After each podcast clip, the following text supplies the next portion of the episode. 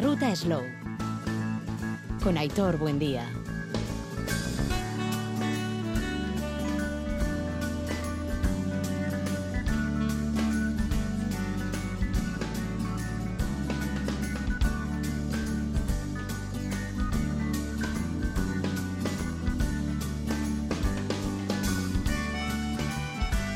Caiso Arrachaldeón, Onguietorri, bienvenidas, bienvenidos a nuestro espacio de la Ruta Slow. La próxima semana, lunes, martes, miércoles, tenemos Pint of Science, esa cita que cada año, en torno a estas fechas, en diferentes lugares del mundo, un total de 26 países, nos van a permitir conocer a las científicas, a los científicos, salen de esas cuatro paredes en las que están y bajan al ruedo, en este caso a los bares. Es una iniciativa que nació en Reino Unido y que la tenemos también en Euskadi, en Ondarru, en Donosti, en Bilbao y en Vitoria-Gasteiz. Y más noticias que nos van a llevar, por ejemplo, a conocer cómo dentro de unos días, el próximo fin de semana, tenemos la feria de la carranzana, esa raza que está en riesgo de extinción. Ya saben que junto con la oveja lacha es la que nos propicia el queso idiazábal. Pues bien, en esta zona de Vizcaya todavía quedan algunas, pero prácticamente ya es para consumo eh, interno. Y más asuntos que tenemos en este espacio de la Ruta Slow con el saludo de quien les habla, Aitor Buendía.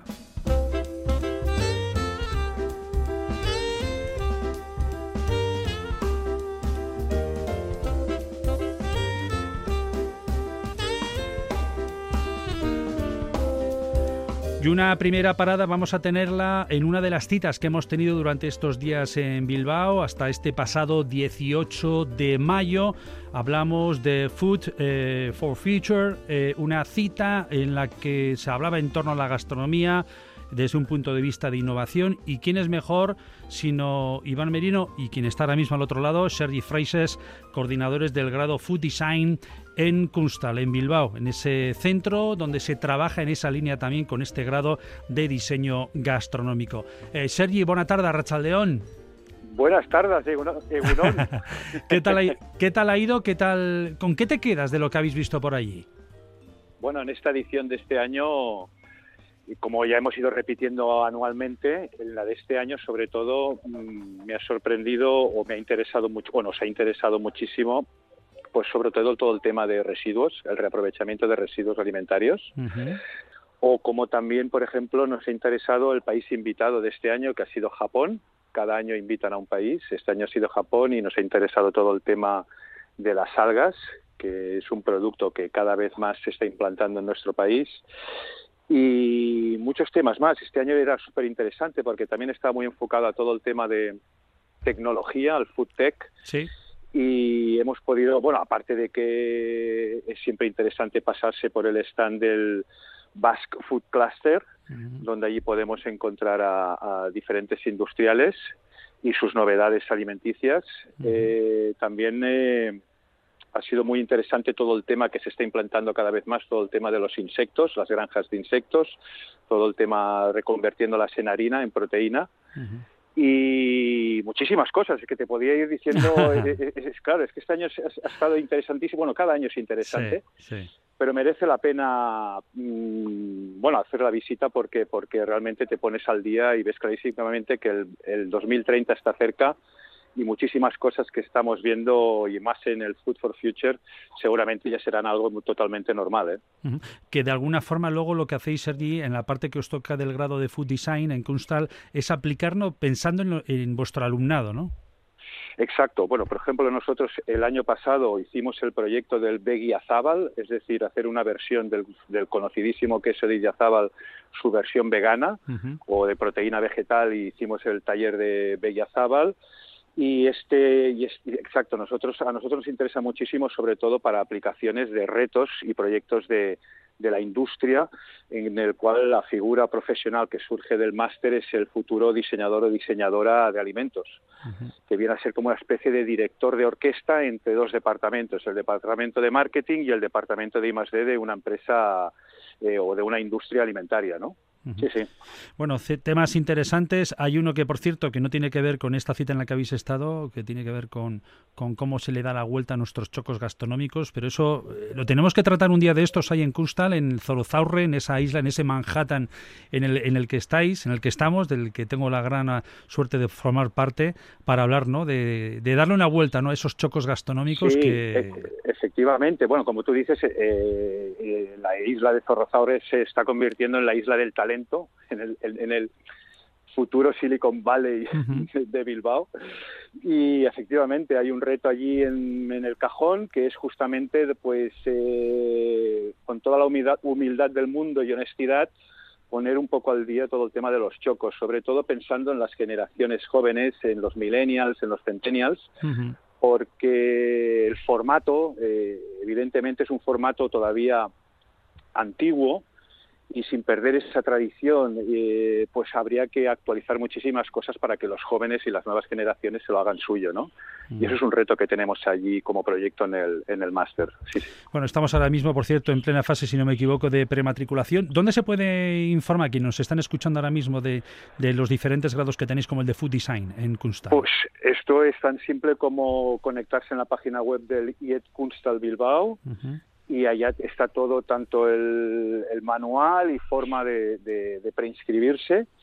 Es un máster de nueve meses, eh, donde prácticamente es semi-real, es decir, eh, trabajarán con profesionales de diferentes sectores, desde la seguridad alimentaria, desde startups como podría ser Algalup, que cultivan algas, desde empresas conocidas como Kaiku, eh, etcétera, etcétera. Y nada, es tan simple como conectarse a la web, de la escuela, del Centro Superior de Diseño, que está en la isla y ya está, es muy fácil, muy fácil. Sergi Freixas, gracias, eh, muchas gracias por, eh, por, acompañarnos y por darnos cuenta de, esta cita del Food for Future que hemos tenido en Bilbao. Y un placer tenerte, Hitor, como profe también Ahí está. en la escuela. Ahí estamos. Nos toca el tema de lácteos en los próximos días, ¿no? Que es el gran reto que tienen, ¿verdad? Correcto. Abordamos el tema lácteos, súper interesante y además eh, con varias tensiones y muy enfocado al mundo de los niños. Sí, sí, correcto. iremos contando ¿Eh? cosillas de ello. Sergi, gracias. Perfecto, gracias a ti. Agur.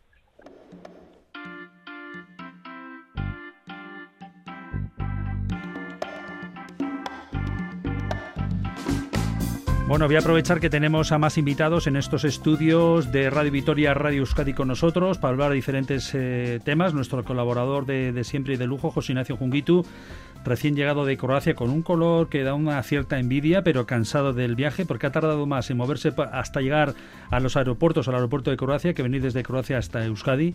Arrachaldeón, buenas tardes. Arrachaldeón, el color es de aquí, ¿eh? Es de aquí. El color es de aquí, de allí no Del Toloño. Sí, del, del Toloño y de los paseos por las viñas, que están las viñas preciosas ahora. Oye, se está adelantando, ¿no? Se está adelantando y estamos con las heladas. Concretamente estos días ha habido una helada bastante fuerte en Ribera del Duero, que bueno, lo cierto es que como estamos en un año en, en el que nos sobra mucho vino por todos los sitios, pues, pues eh, con perdón igual no es ni tan malo, pero, pero sí, sí, se está, se está castigando la viña ahora. Conchal Mugaburu tiene un color más parecido al mío, no somos tanto de Sierra de Toloño, creo. Sí. Conchal, muy buenas. Yo no soy tanto de viña, soy más de cerveza. Tú te lo, pierdes. Y lo sabes. Tú te lo pierdes. Pecador. Y acabaremos Pecador de la pradera. bueno, Gonzal Mugaburu, que en la parte en la que está con nosotros aquí tiene que ver con la organización de Pint of Science en Vitoria-Gasteiz, al igual que en Ondarru, Bilbao, Donosti y en otros eh, diferentes lugares, 26 países en todo el mundo, tal día como lunes, martes y miércoles de la semana que viene, ¿verdad? En todos esos países se, se hace a la vez. En lunes, martes y miércoles de la semana que viene, como bien has dicho. Y, y, nada, lo que se pretende es sacar a los investigadores fuera de los laboratorios para que hagan o que publiciten, vamos a decir, ese trabajo que bien hacen y que tanto tiempo les lleva. Perfecto. Vamos a hablar en un instante de todo ello. Oye, lo de la carne que habéis escuchado de, de Aragui, de la parrilla, de acuerdo, ¿no? El tema argentino a veces se pasan un poco. Ah, lo de. Sí, lo de primero no, de esto eh, Sí, sí. Eh, no sé, ahora estaba pensando yo, y además yo creo que tú le conoces, un cocinero argentino que, que ha acabado recalando en Aro, que, que, hace la carne estupendamente en un bar allá en la, en la herradura, allá en los Verones. Se habrá torcido un poco. Pero este, este sí este hace la carne mucho más jugosa. y he comido ahí, y qué bien, oye. Sí, sí, sí, sí. Es cierto. Hay conocido la entraña, sí que es cierto que los cortes son diferentes y entonces se nota mucho, claro. son riquísimos. Riquísimo. Son, y son carnes de tercera, ya sabes. Son, mucho más, ah. más duras y tal, pero del sabor. un sabor bastante más fuerte. Sí, sí. Me encanta. Son exquisitas. bueno. Oye, ya que hablamos de carne, eh, vamos a hablar de una raza, en este caso de, oveja. Eh, ya sabéis que nuestro apreciado Iriazábal, oveja lacha o Carranzana, cuando decimos ese apelativo de O Carranzana, es porque además, bueno, eh, raro es, es bastante de escasa esta raza.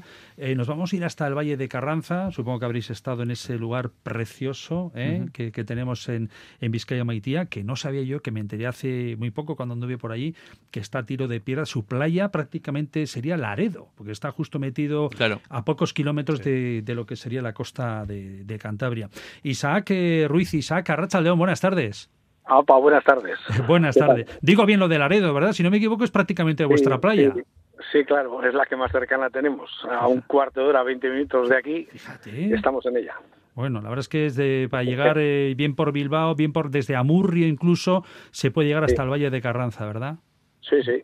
Bueno, esa zona es Arcén. Por Ajá. por, bueno, por Correjuela también, a Sodupe y luego aquí, bueno. Perfecto. Bueno, eh, la feria es la feria de oveja carranzana cara negra, es la semana que viene, el fin de semana que viene. Sí, el día 27 de mayo. 27 de mayo. Sí, todos los eh, todos los eh, sábados últimos de, cada año, de o sea, de mayo, se hace la feria. Se viene haciendo ya ocho años. Y bueno, eh, quitando los dos de la pandemia que no se pudo, pero vamos, eh, ocho años llevamos haciendo.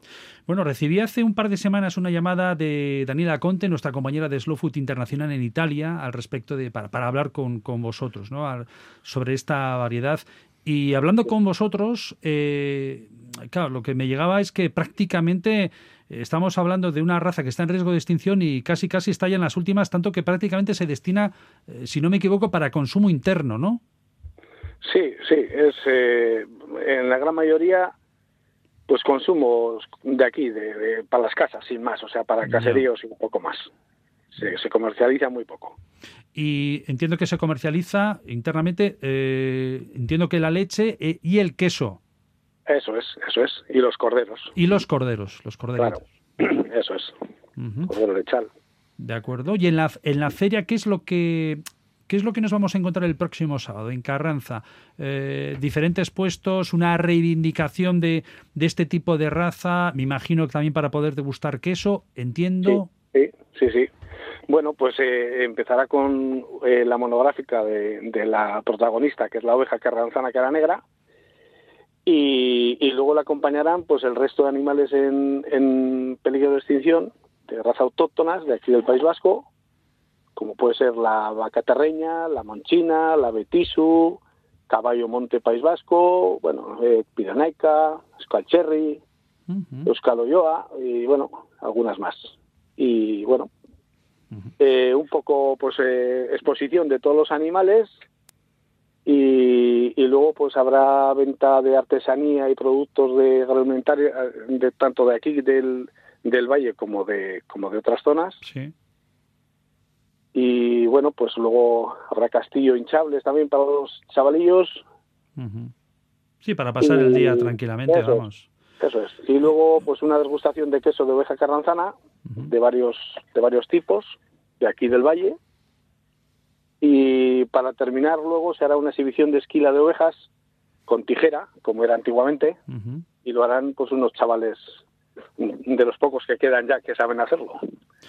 Eh, respecto de, los quesos, del, queso de cuando hablamos idiazabal, eh, que puede ser de, con, la leche de una carranzana, evidentemente tiene que seguir los mismos parámetros, imagino, de abrillantado, limpieza, etcétera. Sí, sí, sí igual. Pero también tendrán, tendrán otros que se salen de, de Idiazabal y que van pues al estilo del roncal, sin cepillado, etc. Sí, bueno, aquí el que se hace, se hace el, el, el, de toda la vida que se hacía en los caseríos y se sigue haciendo para consumo propio.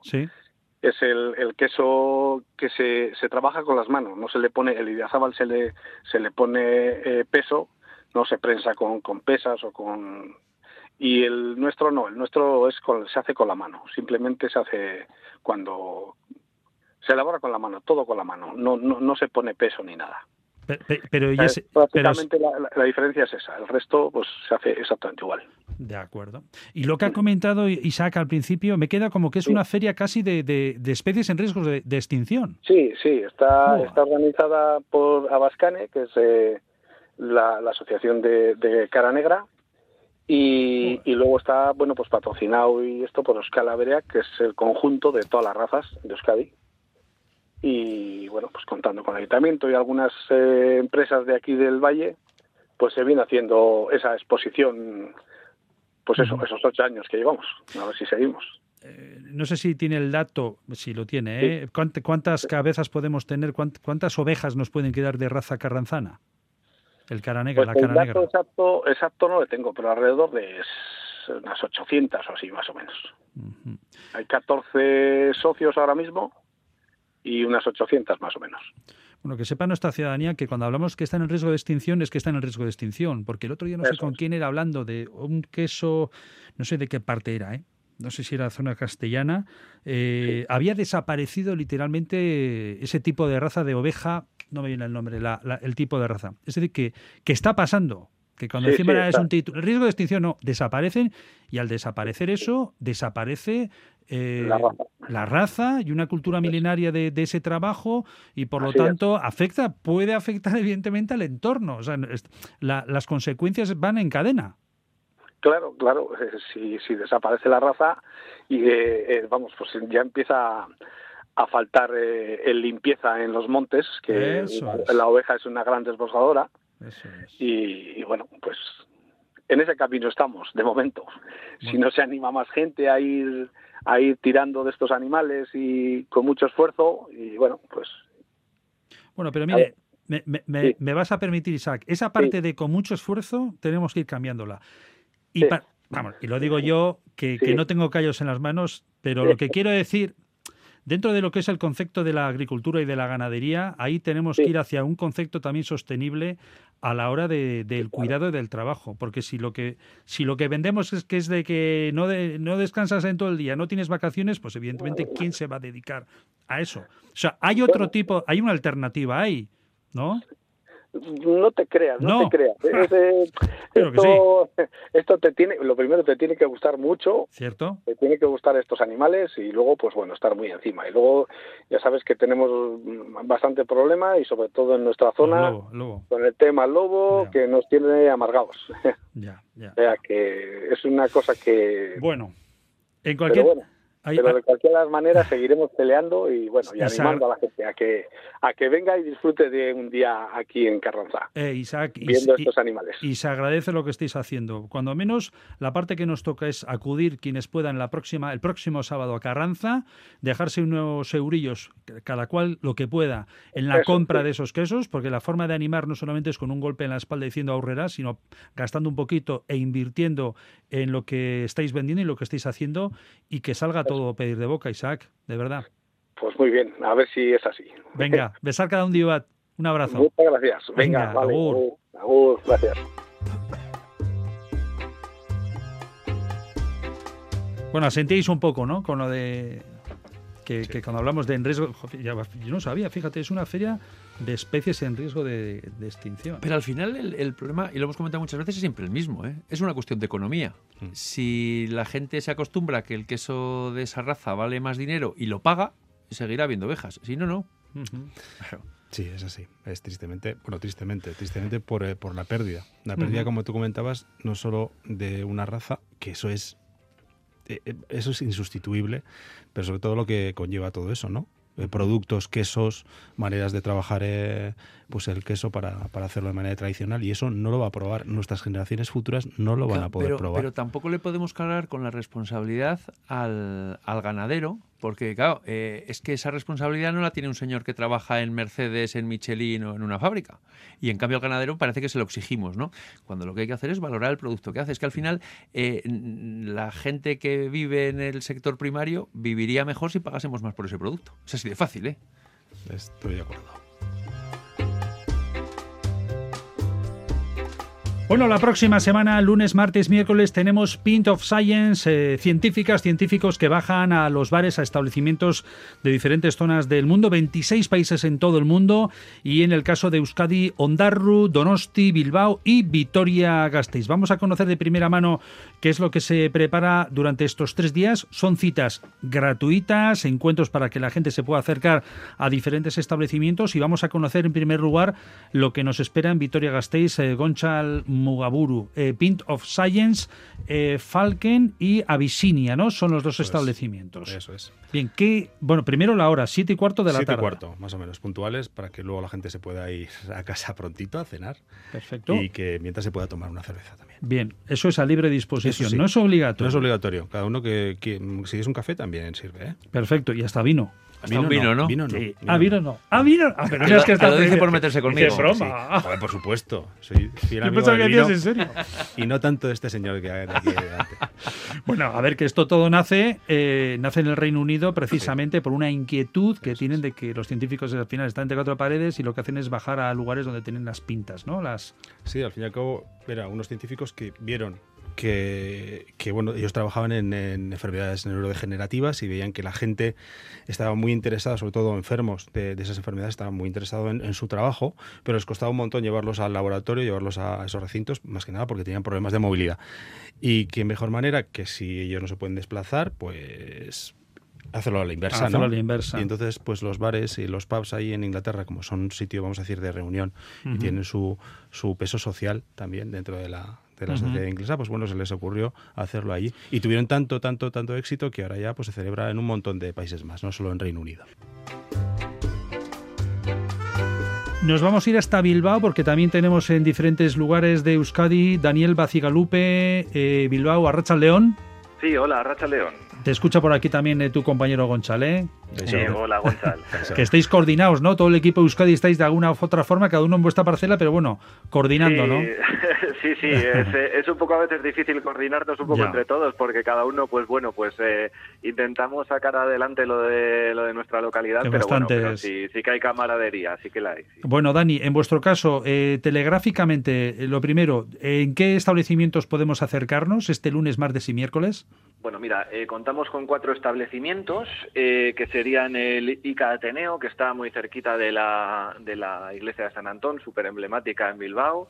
Eh, tenemos el, el Kubrick Bar, que está eh, cerca del puente del ayuntamiento, en el Muelle Uribitarte, el Crazy Horse justo al lado de la Universidad de, de Deusto.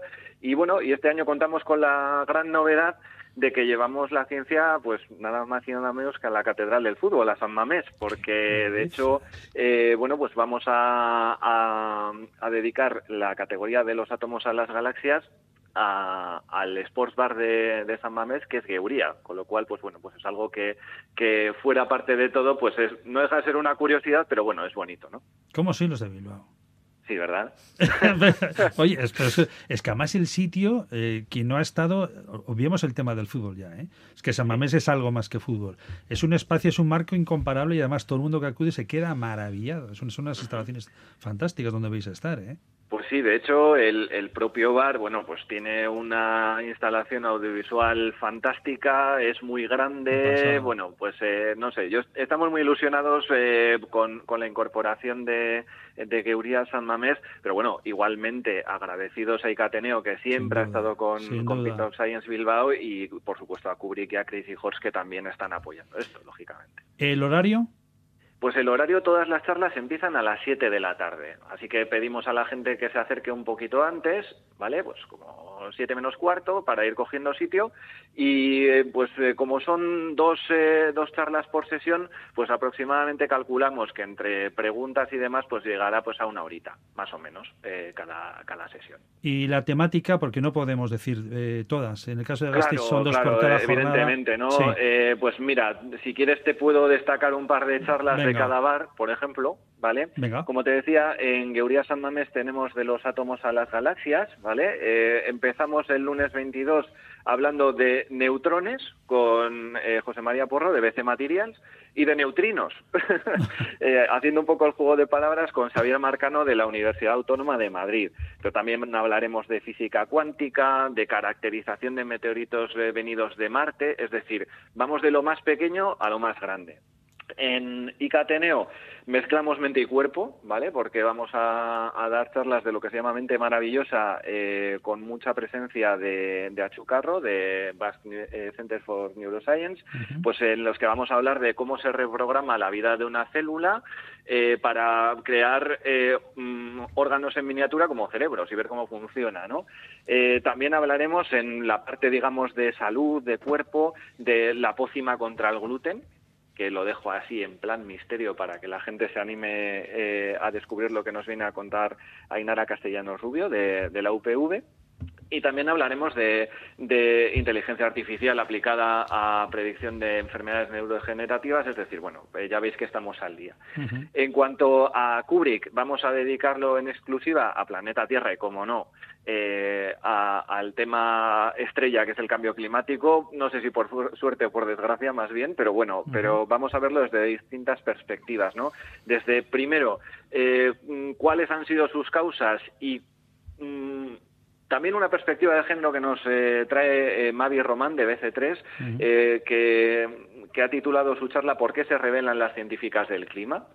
Eh, hablaremos de cómo podemos hacer en las ciudades para intentar mitigar los efectos del cambio climático con pues, nuestros hábitos diarios en Planeta Urbano, el reto del cambio climático, de Marto Lazoal también del BC3.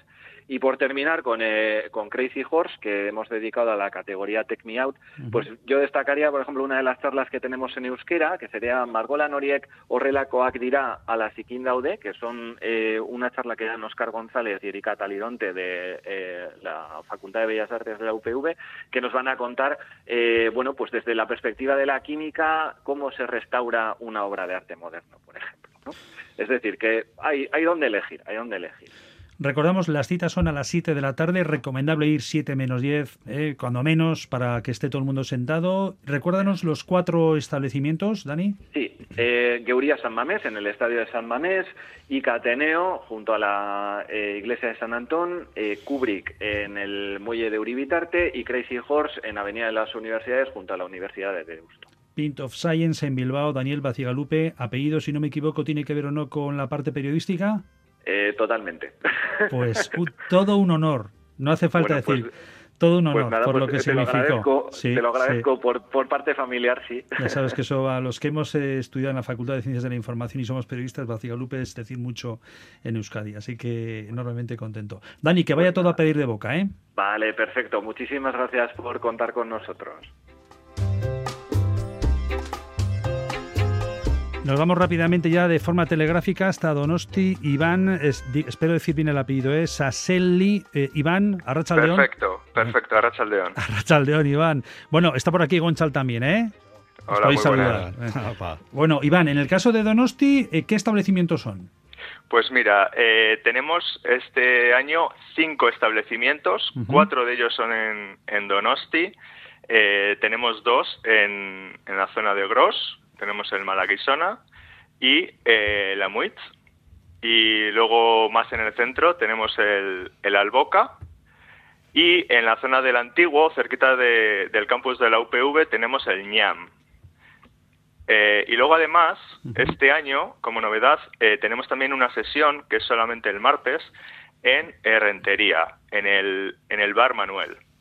Perfecto. ¿Las horas qué hora es todos? Es todo a las 7, todo empieza a las 7 y como han dicho mis, mis compañeros, pues eh, si podemos estar un poquito antes, además que hay que coger sitio, que esto se llena y, si queremos sentarnos hay que, hay que llegar antes. Eso, y además por respeto a, las científicas y científicos que van a estar dando las ponencias.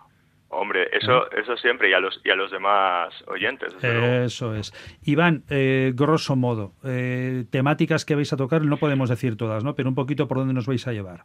No, voy a explicar un poco. Eh, mira, tenemos eh, en la zona de, en, el bar Ñam, eh, en la zona del antiguo, vamos a centrarnos mucho en la nanotecnología, ¿vale? Es, es, es muy importante el desarrollo de materiales nanotecnológicos, desde origamis de ADN, que vamos a ver el, lunes, vamos a hablar de, la luz aplicada en tecnologías cuánticas el martes, entre otras, ¿vale? Ahí siempre dos, eh, entre eh, una o tres charlas por sesión, ¿no?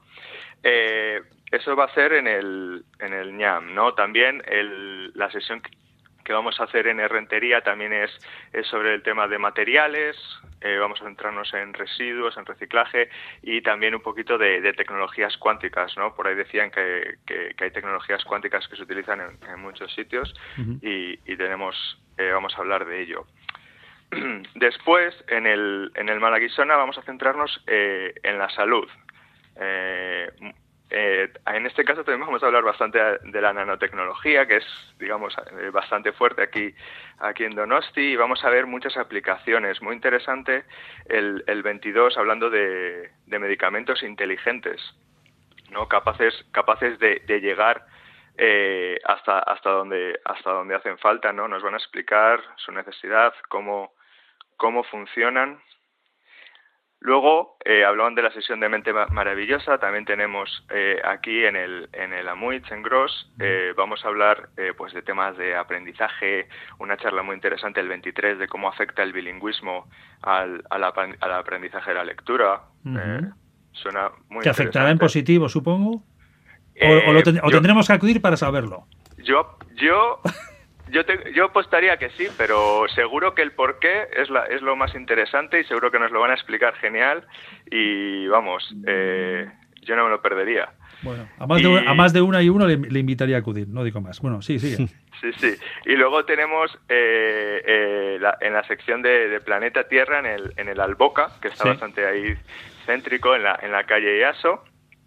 Y pues ahí tenemos bastante tema de, pues un poco de medio ambiente, hay una charla sobre sobre, sobre un poco el, cómo, cómo nos afecta, cómo es la vida de los insectos, cómo son sus rutinas y cómo nos afecta sus dificultades, ¿no? Eh, bueno, cubrimos, eh, como veis, bastante amplio y muy interesante. En total son 24 charlas, o sea que Casi nada. ¿eh? Ya solamente pensar en la organización que habéis tenido, pues eh, tiene su cosa. Siete de la tarde, establecimientos en Donosti y en Herrentería, ¿no? Que has comentado. Eso es. Perfecto. Iván eh, Saseli, de Donosti, de Pint of Science, gracias por habernos acercado todo lo que nos espera este lunes, martes y miércoles y que salga todo a pedir de boca. Gracias a vosotros.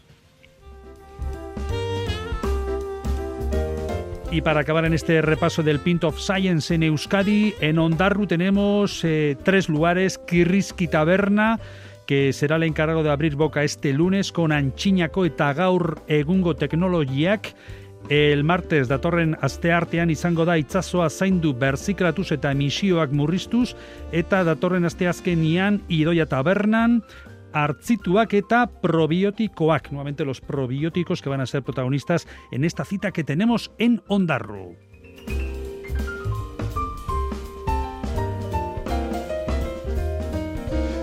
La cita que, como decimos, tenemos del Pit of Science, eh, Gonchal Mugaburu, que salga todo también, lo dicho, a pedir de boca, disfrutar en esos locales, Falken, Yavisinia, acudir en este caso sobre 7 menos cuarto, 7 menos 10 de la tarde, lunes, martes y miércoles, para disfrutar dos sesiones por cada establecimiento. Eh, y donde seguro que lo vamos a pasar bien. Ahí está Montserrat, que es un habitual, yo creo que desde el inicio, ¿verdad? Sí, en esa cita. Lleva años, lleva años. Eh, que lo hace además de. y cómo se vuelcan! Eh, es maravilloso. Así que, oye, enhorabuena por la parte que os toca. muchas gracias. Ahí nos veremos. Pint of Science, aquí en la sintonía de la ruta Slow.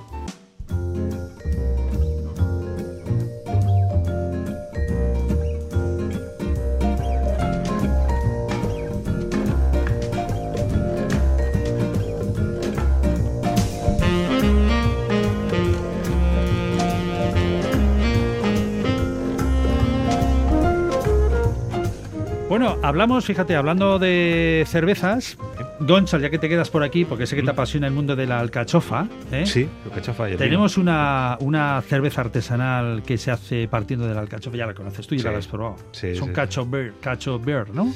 Hay varias. Luego hay, ¿Hay, una, hay más? Ah, vale, vale. Sí, sí, sí. Hay una eh, también en Peñíscola que se llama Batú y sí, se utilizan. Vale, pero aquí en Navarra eh, No, en Navarra. Tudela, vamos, cacho beer. Eso es. Porque lo del cacho, eso es muy de, de- de Tudela.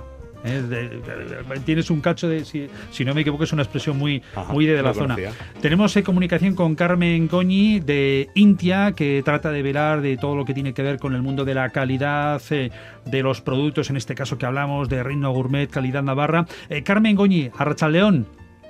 Racha León, buenas tardes. No sé si tú tiras para Tudela o no, pero lo de cacho es mucho, es muy de allí, ¿no?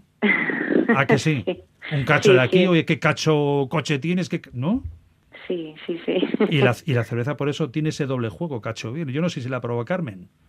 No, yo no he probado, no, pero ya había oído y sí, sí, que... sí, además son una pareja, un, un par de chavales que lo llevan y lo están haciendo. Llevan, no llevan mucho, ¿eh? como cuatro o cinco años.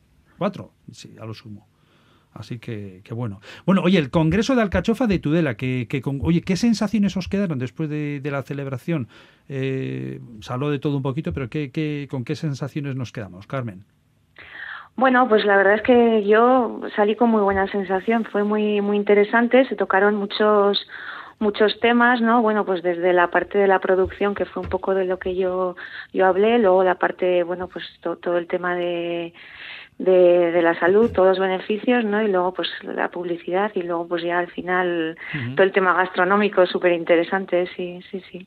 Bueno, en la parte que a ti te toca, eh, cuando hablamos de la alcachofa, bueno, parece como si no hubieran pasado los años, sigue siendo la, esa flor que, que consumimos eh, igual que siempre, pero lo cierto es que se van aplicando diferentes eh, aspectos que son innovadores, eh, como puedan ser el de la aplicación de los fitosanitarios, ¿no? En esa justa medida. Y creo que desde la parte vuestra, como estación de avisos, que creo que es como se denomina, lo que se trata es de que, de que las pequeñas o pequeños productores eh, utilicen estas herramientas eh, de innovación para aplicar, eh, oye, pues voy a aplicar esto, o sé que me viene una plaga de no sé qué, o me va a venir tal, va por ahí un poquito, ¿no? Sí, sí, sí, sí, exactamente. Nosotros un poco, bueno, pues lo que hacemos desde hace muchos años ya, bueno, pues ya casi 30 años, ¿no? Haciendo pues el, seguimiento, la, la vigilancia de los diferentes problemas que afectan a, a los diferentes cultivos y bueno, pues concretamente al cachofa. Pero bueno, pues hemos ido innovando, ¿no? Introduciendo nuevas, nuevas tecnologías con el objetivo de que bueno pues resulte más sencillo pues tanto registrar toda esta información pues como tenemos una determinada plaga como que los, los productores pues la, la puedan la puedan recibir y la, la puedan consultar también de forma sencilla, ágil y, y rápida, que al final es lo que a ellos les interesa. Mm. Eh, ¿Cuál es el principal problema, si podemos definirlo así, que, que- puede tener la alcachofa, que lo que hay que velar o cuidar más? Sí, bueno, eh, uno, una de las principales plagas es el, el taladro de la alcachofa, ¿no? Es, El taladro. El taladro, sí, es un, ¿Qué es es, un, es un, es un lepidóptero, es una pequeña mariposa, pero bueno, al final la mariposa no es la que hace daño, la que hace da- la mariposa pone los huevos y de los, oruga- de los huevos salen las orugas, que es, eh, bueno, pues las orugas penetran en, en el interior del, de la alcachofa y van, van taladrando, van taladrando lo que es el tallo, llegan también a la parte de arriba y entonces, bueno, pues al final deprecian, deprecian el, el producto. Y me imagino que bueno, con, con los sistemas que vosotros que vosotras tenéis, de alguna forma ayudáis para que eh, el productor pueda tener ese tipo de avisos, eh, pueden actuar en consecuencia. Sí, claro, nosotros hacemos un seguimiento, pues desde el mes de, de enero empezamos, bueno, pues hacemos una, vamos, pues por, cogemos diferentes plantas de alcachofas y de ahí extraemos, las revisamos, extraemos los, los huevos que han puesto estas mariposas y ya desde el mes de enero pues vamos haciendo una, una revisión semanal de cómo van eclosionando, del porcentaje de huevos que van eclosionando. Y cuando llegamos, bueno, pues al, al porcentaje que, que tenemos estimado que es el, el óptimo, pues a partir de ahí ya avisamos a los productores para que empiecen a, a realizar pues los, los diferentes controles. Las labores que, que se realizan de- desde entes, como es el caso de, de Intia. Carmen Goñi, gracias por atender la llamada de la Ruta Slow. Vale, muchas gracias a vosotros. En un instante vamos a tener comunicación con Guillermo Agorreta, el expresidente de la IGP, Indicación Geográfica Protegida Alcachofa de, de Tudela, pero hablamos con Sara San Juan Matute, ella es nutricionista. Eh, Sara, a Rachaldeón, muy buenas. Muy buenas tardes. Bueno, no, ¿estuviste en el Congreso? ¿Pudiste estar en el Congreso? Eso es, sí, estuve en el Congreso hablando un poco de las propiedades nutricionales de la, alcachofa. Bueno, ¿y con qué nos podemos quedar? Porque luego vamos a hablar con Guillermo de cómo podemos aprovechar la alcachofa. Afortunadamente, los 365 días del año, vienen fresco o vienen en conserva. Eh, pero ¿con qué nos podemos quedar? Porque lo que me viene a mí es, bueno, la alcachofa, diurética, pum. Pero seguro que hay más propiedades. ¿Cuáles podríamos destacar desde ese punto de vista nutricional? Sí, a ver, la alcachofa en general, pues como comentabas, no es un vegetal muy apreciado, sobre todo en la dieta mediterránea, ¿no? Pues por esos valores nutricionales y, farmacológicos. Fíjate, estamos hablando de, que la alcachofa está prácticamente constituida por agua, de ahí que decías, ¿no? Que, es, normalmente la, la tratamos como un diurético, tiene un 89% de agua. Entonces también hablamos de una verdura con un bajo aporte calórico. Eh, también eh, pues nos cabe destacar eh, la cantidad que tiene de fibra.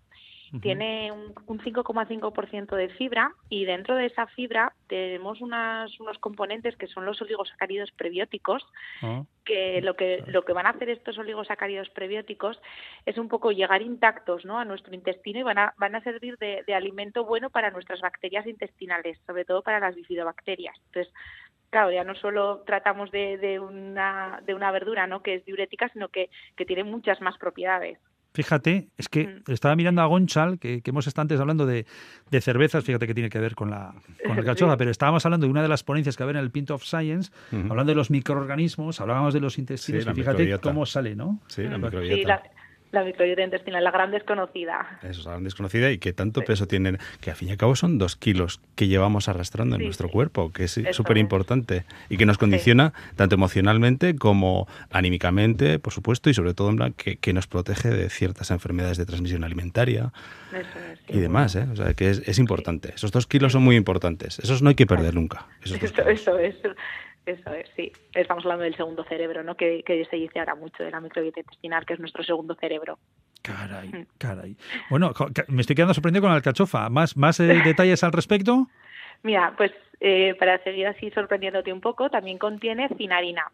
Muchos vegetales que tienen así como un ligero sabor amargo, pues eh, como el cardo, la berenjena o las endivias, tienen este compuesto y la alcachofa lo vamos a destacar. Este, este compuesto, esta cinarina, eh, lo que tiene son eh, propiedades eh, coleréticas que se llaman, que lo que van a hacer es estimular la secreción de la bilis. Y entonces diréis, ¿esto para qué nos puede ayudar? no Pues al final nos va a ayudar al, proceso de la digestión, a la mm. absorción de las grasas, a la eliminación de muchos productos de, desecho y luego también no solo va a funcionar, o sea, no solo va a afectar a nivel de, de, hígado, sino que también nos va a actuar en los riñones y nos va a ayudar a esas diuresis que comentábamos antes, a eliminar esa cantidad de orina que pues especialmente es interesante pues en caso de cálculos renales, de hiperuricemias o hipertensiones. Sí. Y luego, por, por destacar, si queréis así un nutriente más, respecto a los micronutrientes, pues es rica en vitamina C, es antioxidante, que nos va a ayudar pues al envejecimiento celular, y también es rica en potasio, final el potasio es importantísimo pues para la salud cardíaca, para la contracción muscular, para mantener una salud ósea eh, correcta, controlar el equilibrio ácido-base. Pues como veis, pues pues sí que, que es rica ¿no? en, en, muchos nutrientes, aunque hablábamos eso, de que un 89% era agua. Pero fíjate, o sea, como para andar pensando si, si disfrutar, ya no digo comer, si disfrutar o no de una buena alcachofa. Otra, cuestión, Sara, que no te quiero meter en un vertes, que igual sí puedes saber, ¿no? Eh, el, tip, cómo, cómo la degustamos. No sé si es mejor eh, eh, cocida, frita, eso será para gustos, pero claro, eso también afecta, ¿no? Imagino, ¿no? A, a los aportes que nos puedan llegar. Sí, sobre todo, mira, cuando comentaba lo de la vitamina C que tenía, la vitamina C es una vitamina hidrosoluble. Entonces, ¿esto qué significa? Que se va a, que va a ir al agua. Entonces, si nosotros cocinamos esa alcachofa con mucha cantidad de agua, vamos a perder muchos nutrientes que, que, son, que se ah. disuelven en el agua. Entonces, lo ideal sería pues hacerla al vapor, si la hacemos hervida pues en muy poquita cantidad de agua, pero hay otras maneras de consumir de consumir la, alcachofa. Y bueno, es que yo creo que muchas veces vamos a lo básico de la alcachofa, ¿no? De hacerla quizás eh, pues igual cocida con un poquito de jamón, o, pero podemos hacer eh, alcachofas a la marinera, alcachofas escabechadas, hasta alcachofas a la sidra. Gonzalo. sí, sí. Eh, ¿Y por qué cuando después de comer alcachofa ves agua sabe dulce? Sí, eso es por las es más complicado de, de, que explicarte así es por unas sustancias que contienen en parte también por esta fina por esta cinadina que que, mm, que le eh, que, que, decíamos no que, que tenía entonces eh, yo siempre yo siempre suelo decir con la, con la alcachofa que las separemos un poco del agua, sobre todo si estamos introduciéndola en nuestro paladar, en nuestros gustos y demás. Sobre todo sucede cuando la comemos de esta forma, en ¿eh? la forma tradicional, la forma cocida. Con otras formas de cocinado, en la alcachofa no sucede. No pasa eso. Yo estaba pensando, fíjate que no recuerdo eso, claro, normal, es que a mí no se me ocurre comer alcachofa con agua. un buen vino, una, un rosado navarro además. Vale, es lo que iba a apuntar ahora, pero bueno, ya. yo creo que jamás he tomado una. Fíjate. Pues ¿eh? sí, pues fíjate, la próxima vez que vayas a tomar, toma agua, luego lo que quieras. Y sabe dulce, vale, vale. Pero fíjate. Pero sobre todo por eso, por la esa finalina que comentábamos, sí. Vale, vale. Oye, Sara San Juan, muchísimas gracias por toda esta información que nos has aportado, ¿eh? Muchísimas gracias a vosotros. Venga, Agur. Un saludo, Agur. Guillermo Agorreta, en un instante vamos a hablar de vinos, por cierto, ¿eh? que tenemos en pendiente. Guillermo Agorreta es presidente de la IGP, Indicación Geográfica Protegida Alcachofa de Tudela. Guillermo, Arrachaldeón. Hola, buenas tardes. Buenas tardes. Estábamos aquí con el tema de cómo disfrutamos. Tú, además de presidente de la IGP, eres productor. Correcto. ¿Y tú nos vas a... ¿Tú qué? ¿Fritas, cocidas? Yo a mí, como me gustan, es, es fritas, perdón. Fritas, ajá. Sí. Quitarles bien, eh, lógicamente, lo que es la, el, pelar es muy importante. Eh, quitarle, bueno, quien quiera, bueno, yo creo que el tema ese del pelillo blanco, la, la parte esa blanca, que, es lo que amarga, ¿no? Podríamos decir. Bueno, pero cuando la alcachofa está suficientemente tierna, la ah. pelas bien y eso lo hace frito o cocido y ese pequeño pelito que tiene en el medio no tiene ningún problema. Fíjate, la, la receta que estaba, que no es de receta de Gonchal, que mucho la, pero ¿cómo, ¿cómo decías tú para hacerla? O sea, cortadas en juliana muy, muy, muy finas y luego en aceite bien caliente, meterlas y sacarlas. O sea, es que es, enseguida se hace.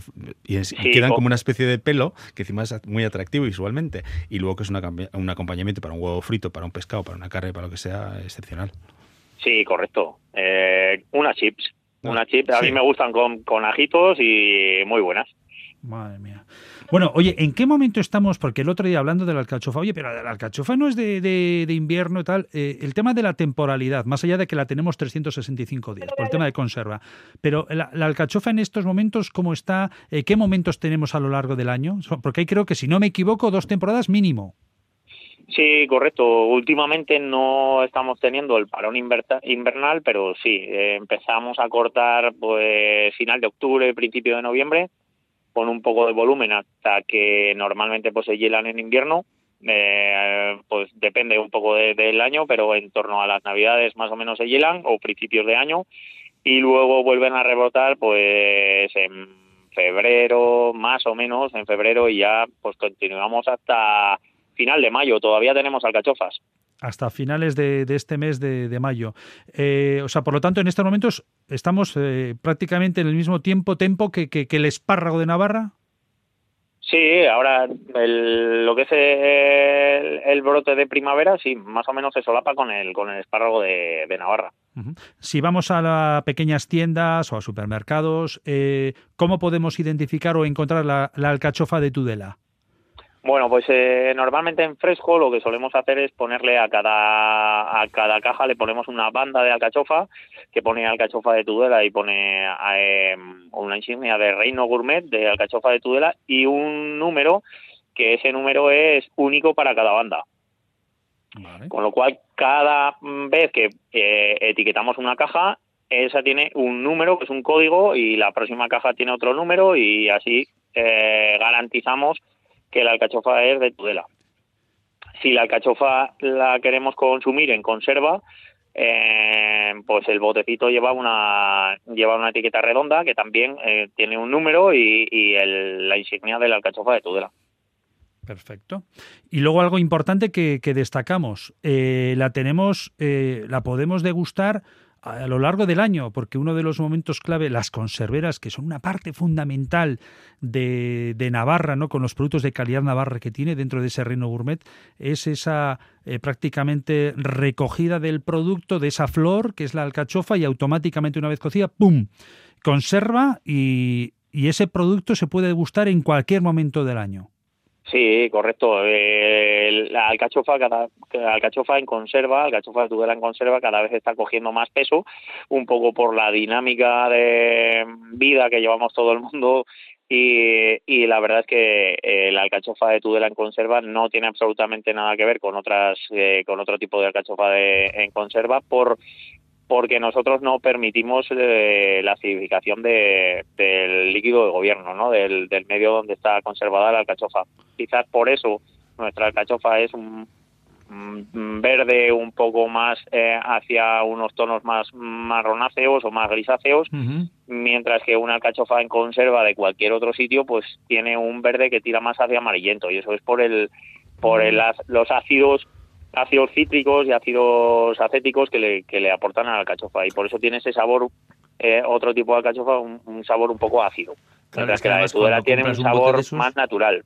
Claro, cuando compras un bote de esos, lo que notas es una alcachofa muy ácida que no tiene nada que ver con la conserva de, de alcachofa de Navarra, ¿es cierto? Correcto. Correcto. Bueno, pues esa es la oportunidad que, tenemos a lo largo de todo el año disfrutar de este producto calidad Navarra. Eh, ¿Con qué sensaciones te fuiste del Congreso? ¿Tuviste la oportunidad de, estar en el Congreso al respecto? Sí, sí, sí.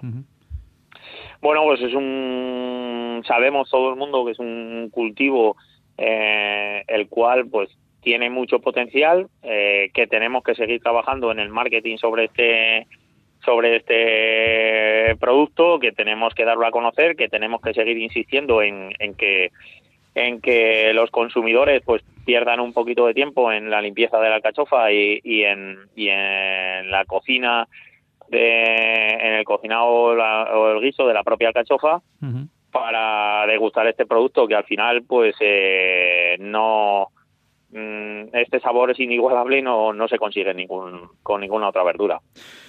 De acuerdo, Guillermo. Eh, aprovecho para preguntarte, ¿cómo estamos con el tema del agua? Pues eh, bastante mal, bastante mal. Eh, tenemos una situación crítica, no difícil, sino crítica, en la cual es posible que este verano las plantaciones de alcachofa pues estén en entredicho. Quizás no podemos hacer plantaciones nuevas, Veremos a ver cómo evoluciona, cómo termina este mes de mayo, eh, estas lluvias que están cayendo un poco por el norte, a ver si nos ayuda un poco, pero la situación es eh, muy delicada porque hay muy poquita agua. El agua, evidentemente, se tiene que garantizar para el consumo humano y después estamos las plantaciones y evidentemente las plantaciones eh, hay que sacar adelante cultivos frutales, leñosos y todo lo que, que está ya implantado en el campo y las plantaciones nuevas, pues tenemos que esperar, veremos a ver lo que podemos hacer. Es, es muy difícil augurar, pero lo más seguro es que no se puedan hacer plantaciones. Esta semana he tenido la oportunidad de, ver en un programa a Fernando Valladares, es científico y profesor de, universidad, interesado en todo lo que se mueve en el aspecto ecológico y hablaba de algo tan simple como tan simple, tan sencillo y una verdad palmaria. ¿no?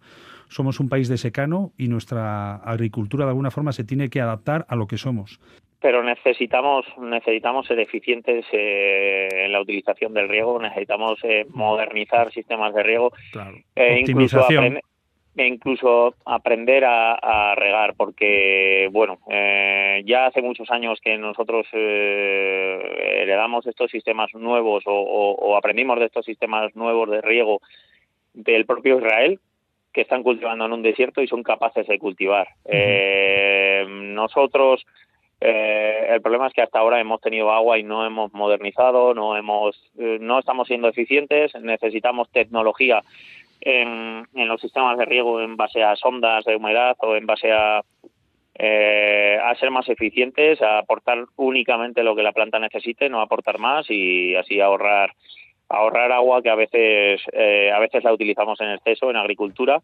eh, pero no va a ser el caso de este año. Entonces esto bueno mm, va a venir para que aprendamos y va a venir para que para que seamos más eficientes Guillermo Gorreta, presidente de la IGP Indicación Geográfica Protegida Alcachofa de Tudela, hablando de este producto que nos da calidad Navarra Reino Gourmet, que lo tenemos los 365 días del año y que ahora mismo, todavía en este mes de mayo, lo tenemos en fresco y lo podemos identificar con ese sello que le caracteriza. Y de esa forma apoyamos a nuestras pequeñas y pequeños productores. Guillermo, gracias por lo que hacéis y adelante. Muchas gracias. Hasta aquí nuestro espacio de la ruta Slow. Jungi, como siempre, un placer. Agur. Con Chalmoguburu también, que vaya todo muy bien en Pint of Science. El saludo de quien les ha hablado, Aitor Buendía.